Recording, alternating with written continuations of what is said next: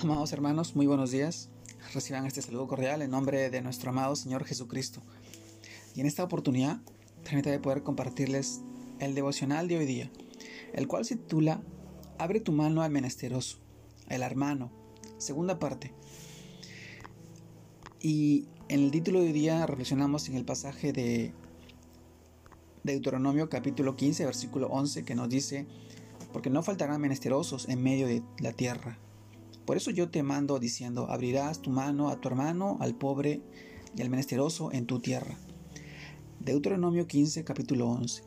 Capítulo 15, versículo 11. También leemos Romanos capítulo 13, versículo 8, que nos dice, no debáis a nadie nada, sino el amaros unos a otros, porque el que ama al prójimo ha cumplido la ley. Romanos capítulo 13, versículo 8. También leemos del libro de Proverbios, capítulo 3, versículo 27 y 28, en el cual nos dice, no te niegues a hacer el bien a quien es debido, cuando tuvieres poder para hacerlo. No digas a tu prójimo, anda y vuelve, y mañana te haré, cuando tienes algo que darle. Proverbios capítulo 3, versículo 27 y 28. Mis amados hermanos, el título hoy día, Abre tu mano el hermano y el menesteroso. Segunda parte. Y en estos pasajes que hemos leído del libro de Deuteronomio, Proverbios y Romanos, reflexionamos el día de hoy y sabemos que el amor de Cristo siempre será infinitamente superior al nuestro. Pero Jesús no deja brechas en la ley del amor. Sí, mis hermanos, cuando el amor lo demande, debemos estar dispuestos a ir aún más allá de los requisitos legales e imitar a Dios, al Dios de amor, al Dios único y verdadero. La única duda que tenemos con Jesús por todo lo que hizo por nosotros es el amor a otras personas. Dios nos llama a la obediencia a su palabra. Nos enseña desde el principio a cuidar de nuestros hermanos. Por eso ese mandato al pueblo de Israel también se aplica hoy en día a nosotros.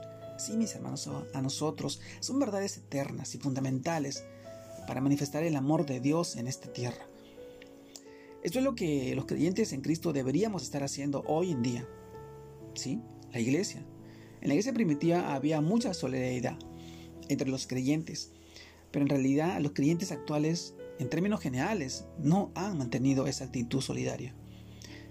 Parece sorprendente, pero la generosidad de la iglesia del primer siglo, lo que nos dice y nos narra en el pasaje de Hechos capítulo 4, versículo 34 y 35, dice, así que no había entre ellos ningún necesitado, porque todos los que poseían heredades o casas las vendían y traían al precio de lo vendido y lo ponían a los pies de los apóstoles se repartían a cada uno según su necesidad. Mis hermanos, el Señor fue claro con los israelitas para que no fueran mezquinos de corazón. Por eso les dijo en Deuteronomio capítulo 15, versículo 9, guárdate de tener en tu corazón pensamiento perverso, diciendo, cerca está el año séptimo, el de la revisión, y mires con malos ojos a tu hermano, menesteroso, para no darle, porque él podrá clamar contra ti a Jehová y se te contará por pecado. Mi hermano, es lo mismo que nos dice hoy también la porción de Proverbios capítulo 3 versículo 27 y 28 del día de hoy, que nos hagamos los desentendidos cuando tenemos la oportunidad de dar a los demás lo que tengamos a nuestro alcance. Mis hermanos, Dios mira siempre nuestro corazón y siempre habrá necesitados a nuestro alrededor.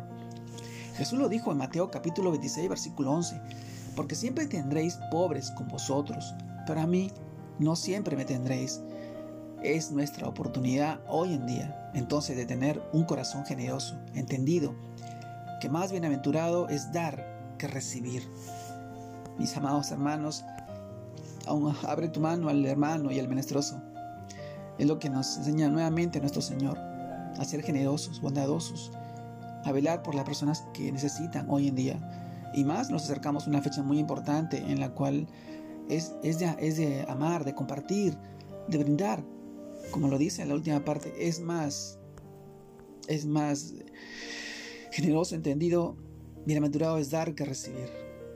Hoy en este tiempo yo te animo a que puedas abrir tu corazón a esas personas que necesitan y pasan necesidades, a ser generoso, porque el Señor ve tu corazón, sabe, sabe lo que tú en el fondo tienes esa necesidad de dar y de repente, de repente no lo quieres hacer.